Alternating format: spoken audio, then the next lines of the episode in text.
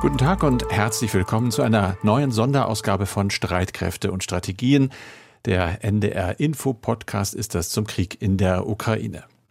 In den inzwischen ja sehr vielen Mails, die wir dankenswerterweise von Ihnen, von euch bekommen, da wird häufig ein direkter Zusammenhang zwischen dem Ende des Krieges und dem Ende von Putins Herrschaft beschrieben. Das eine gäbe es nun mal nicht ohne das andere. Aber es wird dann auch gefragt, was wäre dann mit Russland? Ist es nicht Too big to fail. Zu groß, als Atommacht zu mächtig, als Rohstofflieferant zu wichtig, um zu implodieren? Dieses too big to fail, zu groß, um zu scheitern, das kennen wir aus der Finanzkrise 2008. Aber damals ging es nur in Anführungszeichen um Großbanken, denen massenhaft faule Immobilienkredite um die Ohren geflogen waren. Der Zusammenbruch vieler dieser Banken wurde mit Steuergeldern verhindert, aus Angst, das internationale Finanzsystem würde sonst kollabieren. Das war richtig teuer. Der weltweite Schaden dieser Krise wird auf mehr als drei Billionen Euro geschätzt. Eine Riesensumme, aber doch nichts im Vergleich zu den Schreckensszenarien, inklusive Atomkrieg als eine Art erweiterter Selbstmord Russlands, die jetzt so entworfen werden. Und ja, so bitter das klingt, Russland ist wohl tatsächlich too big to fail. Jedenfalls wirtschaftlich und allein wegen der Atomwaffen auch militärisch. Aber es ist sicher nicht too big to change, also nicht zu groß, um sich politisch zu verändern oder verändert zu werden. Das geht aber nur mit massivem Druck von außen. Russland ohne Putin.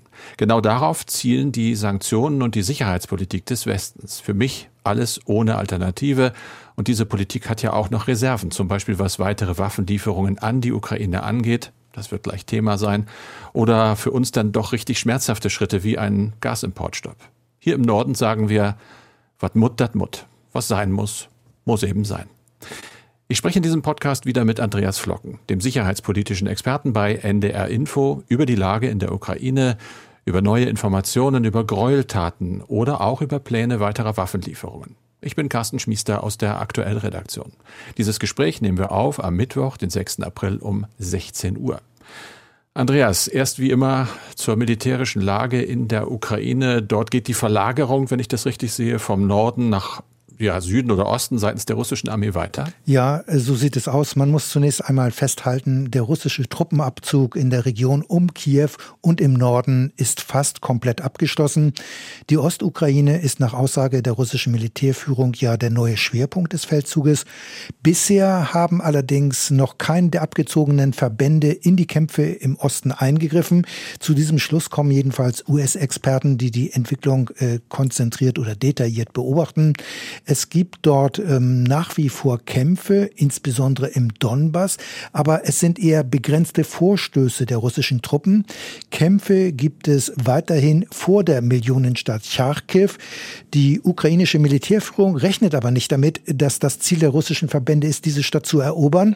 Vor einigen Tagen haben die russischen Streitkräfte die Stadt Isium eingenommen.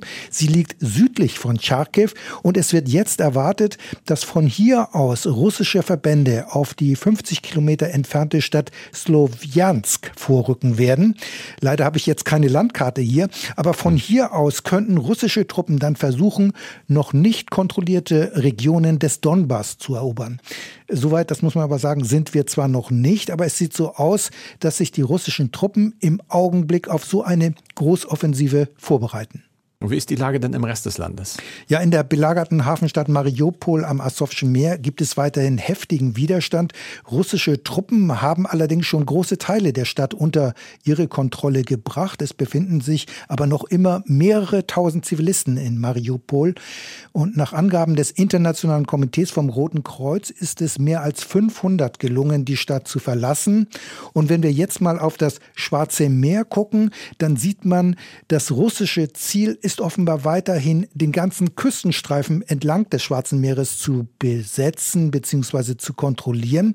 Voraussetzung ist jedoch die Einnahme der heftig umkämpften Hafenstadt Mikolajew, denn nur damit wäre der Weg frei für einen Angriff auf die wichtige Stadt Odessa. Odessa ist ja für die Wirtschaft der Ukraine von großer Bedeutung, denn ein Großteil der Ex- und Importe geht genau über diese Stadt.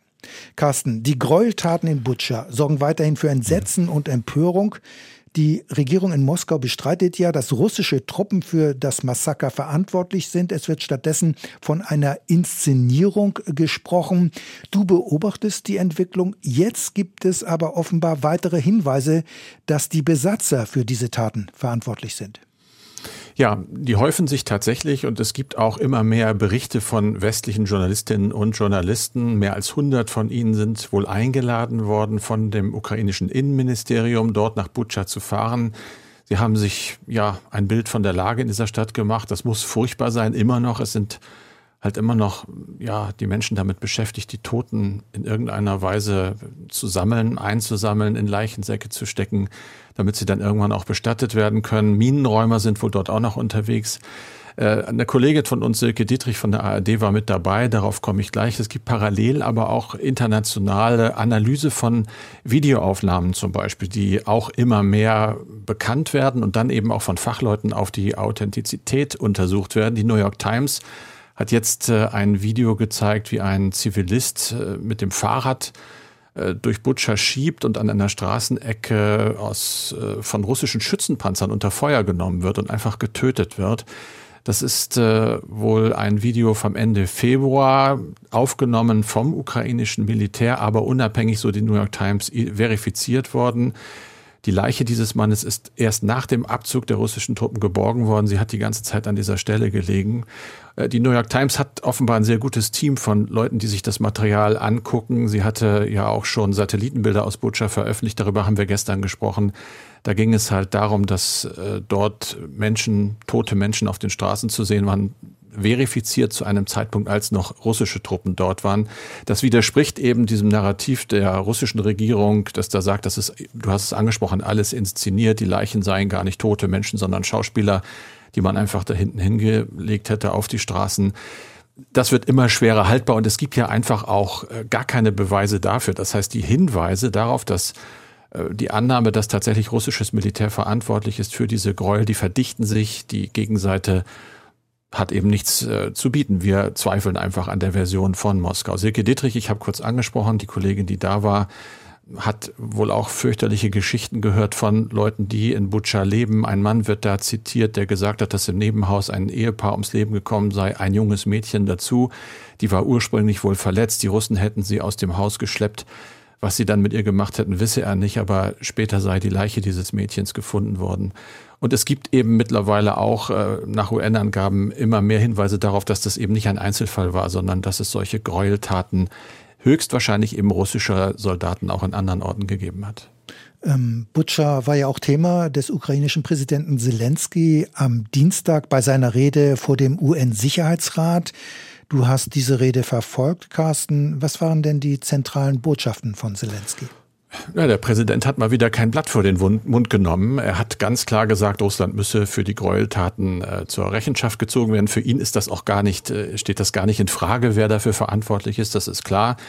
Russen sind für ihn halt Kriegsverbrecher. Er hat äh, per Videolink vor dem Sicherheitsrat gesprochen, auch in Anwesenheit des russischen Botschafters, der da immer sitzt. Er hat äh, gesagt, eigentlich müsste Russland aus dem Sicherheitsrat geworfen werden. Wir hatten das Thema schon mal, das ist so natürlich nicht wirklich möglich nach, den, nach der Verfassung der Vereinten Nationen. Aber die Forderung steht im Raum, Russland solle als Aggressor und Kriegsauslöser entfernt werden, damit es nicht länger Entscheidungen über seine eigene Aggression blockieren kann. Das Ganze hat eine zwingende Logik. Wenn das nicht gehe, so Zelensky, dann müsse sich der Sicherheitsrat eben selbst auflösen, sonst könnte man die Vereinten Nationen gleich dicht machen. So redet einer der eine gehörige Wut im Bauch hat, der auch sehr enttäuscht ist natürlich von den Vereinten Nationen. Er hat nochmal wieder geschildert, äh, was in solchen Städten passiert. Das erspare ich unseren Hörerinnen und Hörern jetzt wirklich schlimm, wirklich detaillierte Angaben. Es sind auch wohl Bilder und Filmmaterial gezeigt worden, sodass die britische UN-Botschafterin Woodward ja eben von fürchterlichen Bildern gesprochen hat, sehr unter dem Eindruck dieser Bilder stand. Logischerweise, der russische UN-Botschafter hat alles zurückgeworfen, alle Vorwürfe und nach wie vor mal wieder gesagt, sie seien unbegründet und nicht durch Augenzeugen bestätigt.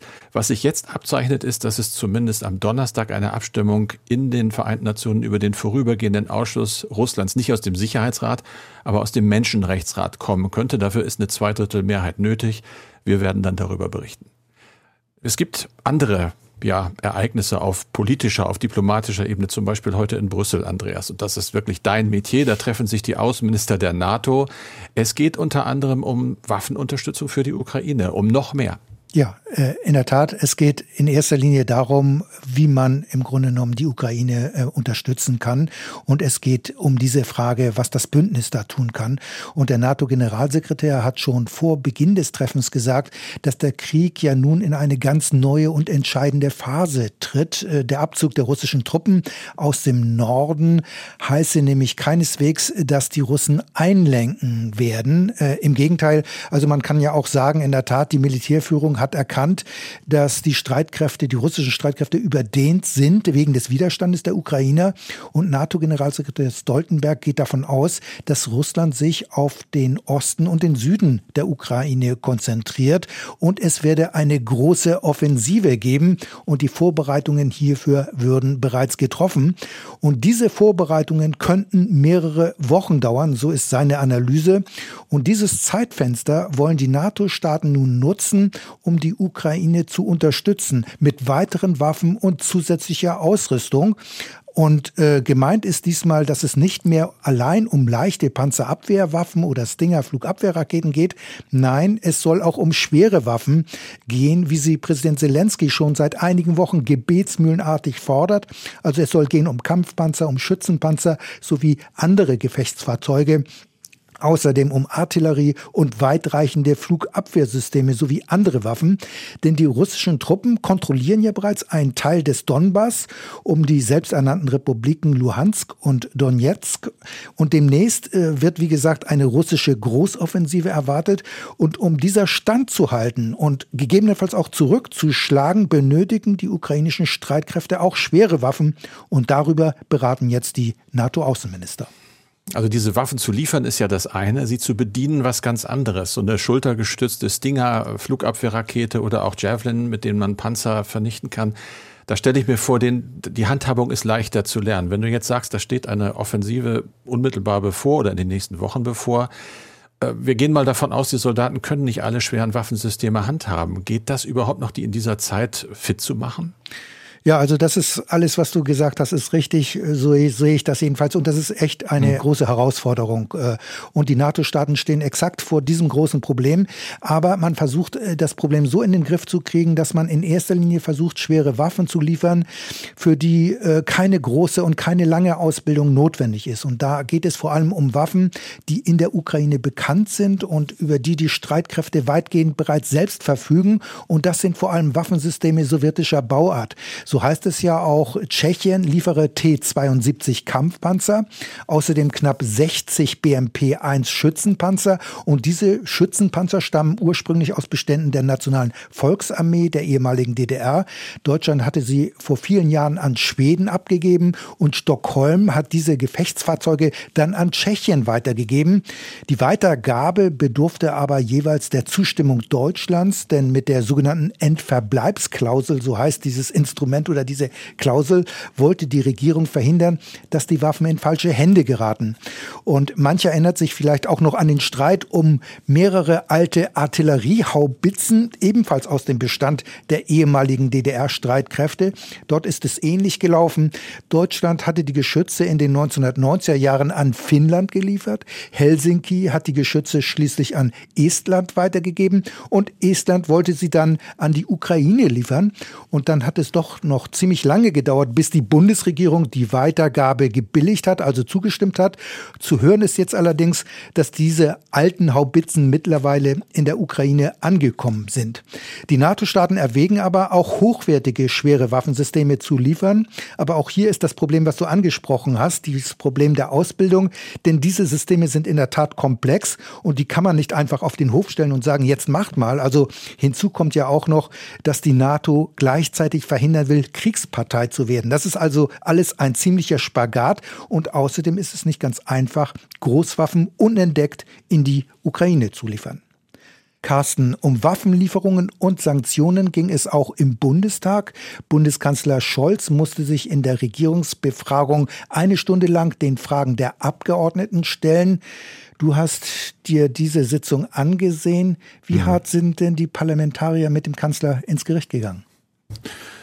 Überhaupt nicht hart. Äh, die ganze Fragestunde hat mich schon äh, ja ein bisschen irritiert, sage ich mal vorsichtig. Wir reden äh, über Butscha und auch da wurde über Butscha geredet. Es wird über einen Angriffskrieg geredet und da sieht man einen fast stoischen Kanzler. Ich will dem nicht unterstellen, dass er nicht berührt ist von dem, was da passiert, aber er kriegt es sehr gut hin, sich das nicht anmerken zu lassen. Fast ein bisschen, wie gesagt, verstörend gut. Also man erwartet doch einfach mal, dass der Mann Gefühle und sei es nur andeutet, wie zum Beispiel Entschlossenheit oder auch Wut.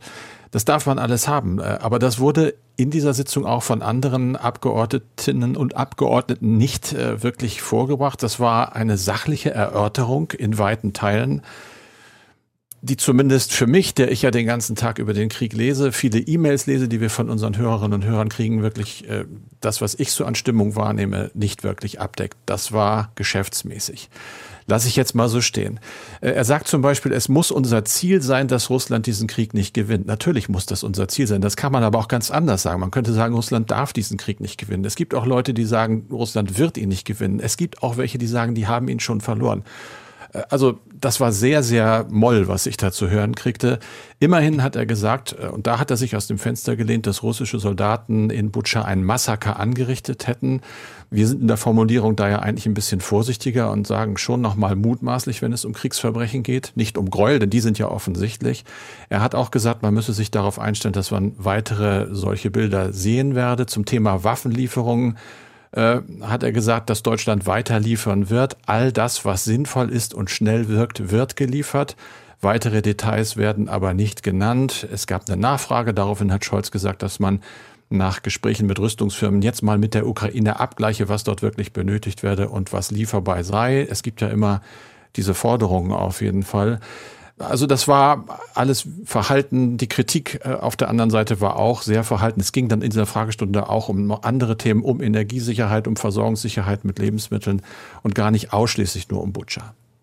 Lass uns doch noch mal beim Bundestag bleiben. Nach der Befragung des Bundeskanzlers war ja eine aktuelle Stunde zu den Gräueltaten in Butcher angesetzt. Und die hast du dann auch verfolgt. Was wurde denn da gesagt? Ja, viel Bundestag heute. Da hat natürlich äh, die Grünen stellen sich hinter die Ampel. Es ist, glaube ich, so Konsens, dass dieser Krieg auf das Schärfste verurteilt wird. Äh, da äh, sind auch die Linken und da ist auch die AfD natürlich dabei. Was will man da auch anderes sagen? Äh, es gab dann aus der CDU-CSU-Fraktion Kritik an Scholz, genau an dem, was ich gerade auch festgestellt habe, er sei zu unkonkret geblieben. Die Ukraine brauche jetzt und sofort schwere Waffen und nicht einen Kanzler, der sagt, wir müssen uns erstmal abstimmen. Niemand dafür vorpreschen. Wir dürfen keine Kriegspartei werden. Natürlich meinen die auch, dass sie keine Kriegspartei werden dürfen. Aber es fehlte ihnen wohl ein bisschen an Werf seitens des Kanzlers. Es war dann äh, Verteidigungsministerin Lambrecht am Pult. Sie hat auch nochmal auf die Waffenlieferung Bezug genommen äh, und auf die Bitten der Ukraine. Ihr Motto sei aber, man müsse handeln, aber man dürfe nicht darüber reden, eben, ich zitiere, um nicht Kriegspartei zu werden und ich zitiere nochmal, um auf keinen Fall einen Flächenbrand in Europa auszulösen. Das System Putin dürfe sich nicht durchsetzen. Es gab äh, von der AfD, äh, ja, die Forderung nach einer Untersuchung in Butscha, erst von den Vereinten Nationen, dann vom Kriegsverbrechertribunal. Und es gab ein bisschen Kritik an der Regierung und auch an der Berichterstattung, auch der ARD, das kennen wir von der AfD. Also auch da, ja, es war schon ein bisschen aggressiver die Stimmung, äh, aber es war jetzt auch nicht so, dass man äh, ja irgendwie positiv oder negativ erschüttert nach dieser Stunde den Fernseher ausgemacht hätte. Mhm. Ich habe eine Frage, was den Verteidigungsausschuss angeht, auch Bundestag, Andreas. Äh, der hat ja wie man hört, grünes Licht gegeben für ein neues Drohnenprojekt, zumindest äh, für die Ausrüstung einer Drohne mit scharfer Bewaffnung. Das wird, so lese ich das, auch als so eine Art kleine militärische Zeitenwende gewertet? Ja, das kann man so sagen. Mit der Entscheidung nämlich geht ein jahrelanger Streit zu Ende. Die Ampel hat jetzt also beschlossen, dass die Heron-TP-Drohnen auch bewaffnet werden können. Es handelt sich um mehrere israelische Drohnen, die die Bundeswehr geleast hat. Sie werden daher auch gar nicht in Deutschland stationiert, sondern sie befinden sich in Israel und dort findet auch die Ausbildung statt.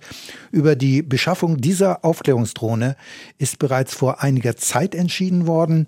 Nur bei der Bewaffnung hat sich die SPD während der Großen Koalition immer wieder gesperrt. Man wollte eine breite gesellschaftliche Diskussion, obwohl es zu diesem Thema immer wieder diverse Debatten schon gegeben hat.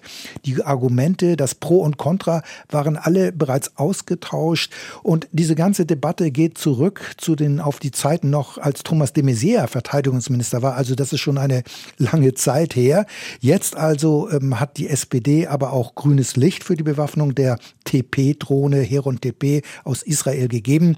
Konkret sollen laut Zeitungsberichten etwas mehr als 100 Raketen beschafft werden, kosten rund 150 Millionen Euro. Und der Einsatz der Drohnen soll nur, der bewaffneten Drohnen muss man dazu sagen, soll nur unter strengen Auflagen erfolgen. Es hatte ja immer geheißen, mit bewaffneten Drohnen, die dienten allein dem Schutz und der Verteidigung von Soldaten, wenn sie beispielsweise unterwegs sind auf Patrouille. Nur dann sollten sie eingesetzt werden. Und äh, das werden sie vermutlich auch. Wir können aber auch aktuell den Ukraine-Krieg ja sehen und beobachten dort. Die Ukraine hat ja auch Drohnen, verfügt über bewaffnete Drohnen aus der Türkei. Und diese haben den russischen Streitkräften anscheinend erhebliche Verluste zugefügt. Das heißt, man hat die Drohnen auch für eine andere Wirkung noch benutzt. Das waren eben nicht nur bei Patrouillen, sondern man hat sie auch genutzt, um Gegner, um gepanzerte Fahrzeuge auszuschalten. Um Waffen der Ukraine geht es jetzt auch in den E-Mails. Ich äh, komme mal mit einer E-Mail von Martina Forker aus Bad Nauheim. Die fragt, in welchem Zustand war die ukrainische Armee zu Beginn des Überfalls? Warum war sie nicht besser vorbereitet? Die EU, also die Europäische Union und auch Deutschland haben die Ukraine viele Jahre mit großen Summen unterstützt. Wohin ging dieses Geld? Ja, zunächst muss man sagen, die Ukraine sieht sich ja schon seit Jahren von Russland bedroht und deswegen hat Kiew ja auch immer die NATO-Mitgliedschaft angestrebt, also als Sicherheitsgarantie. Und um NATO-Mitglied zu werden, müssen auch bei den Streitkräften NATO-Standards erfüllt werden. Und da hat man sich lange schwer getan. Aber spätestens seit der Annexion der Krim durch Russland 2014 arbeitet die Ukraine intensiv an der Modernisierung ihrer Streitkräfte. Und seitdem gibt es auch, das kann man, finde ich, feststellen, eine Professionalisierung. Und unterstützt wurde dieser Prozess auch durch Ausbilder aus NATO-Staaten. Die Ukraine hat sich auch an NATO-Missionen beteiligt. Es hat auch gemeinsame Übungen gegeben mit NATO-Staaten. Auch die Führungsgrundsätze wurden entsprechend angepasst. Also seit 2014 hat sich sehr viel getan bei den ukrainischen Streitkräften.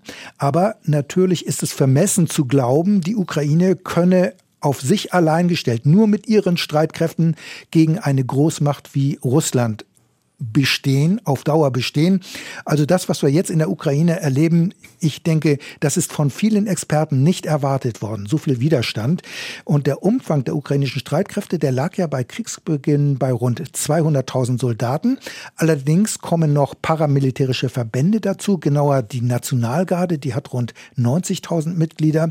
Und das Problem, das Problem ist bis heute aber das Gerät. Und die Masse der Waffensysteme sind alt und sie stammen aus den Zeiten der Sowjetunion Sowjetunion. Also die Luftwaffe stützt sich auf MiG oder Suchoi Kampfflugzeuge. Vor Beginn des Krieges verfügte die Luftwaffe über etwas mehr als 100 Kampfflugzeuge. Die Ukraine hat aber auch vor einiger Zeit bewaffnete Drohnen in der Türkei gekauft. Die haben das ja eben gerade auch erwähnt. Und die haben in dem Krieg durchaus einen Effekt gehabt. Und relativ klein ist die Marine der Ukraine. Sie kann der russischen Marine natürlich überhaupt nicht Paroli bieten. Und nochmal zu den angesprochenen Finanzhilfen. Ja, Deutschland und die EU haben die Ukraine in den letzten Jahren finanziell unterstützt mit Milliardenbeiträgen. Aber das waren primär Hilfen für die Wirtschaft und weniger Mittel für die Streitkräfte.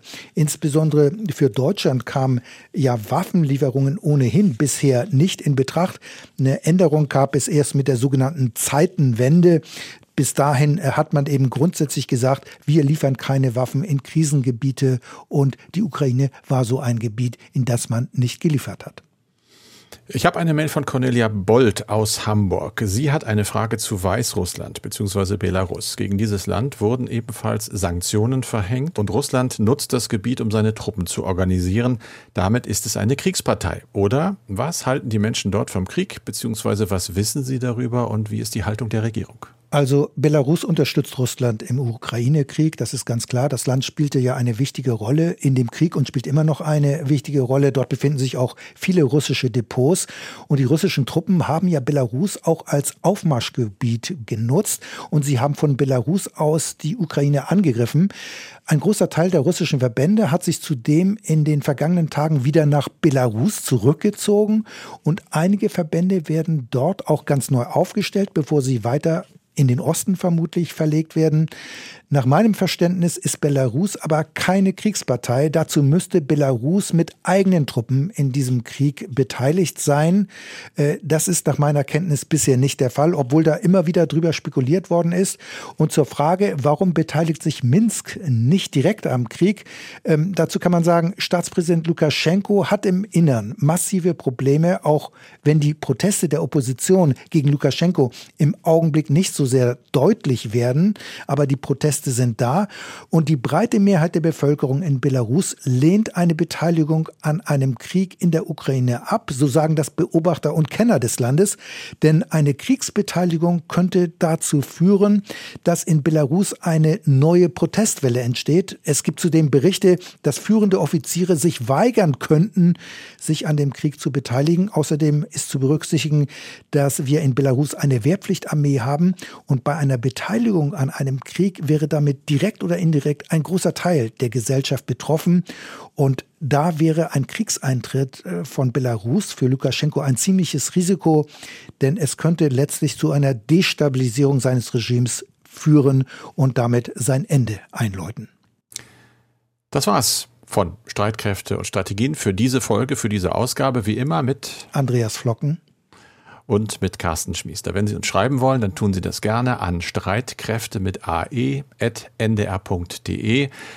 Und noch ein Tipp, Sie erinnern sich, ihr erinnert euch vielleicht, dass wir in der vergangenen Woche auf einen neuen NDR-Info-Podcast hingewiesen haben. Zeitkapsel heißt der. Irene, wie hast du den Holocaust überlebt?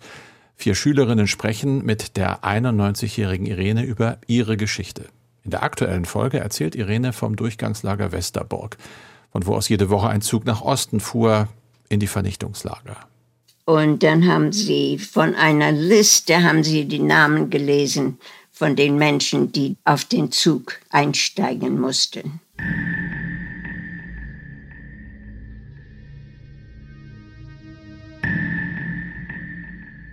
Und als wir nicht auf der Liste waren, dann haben wir uns meistens angezogen und sind wir in andere Baracken gegangen, wo wir Bekannte oder Familie hatten, um zu sehen, welche von denen auf den Zug mussten.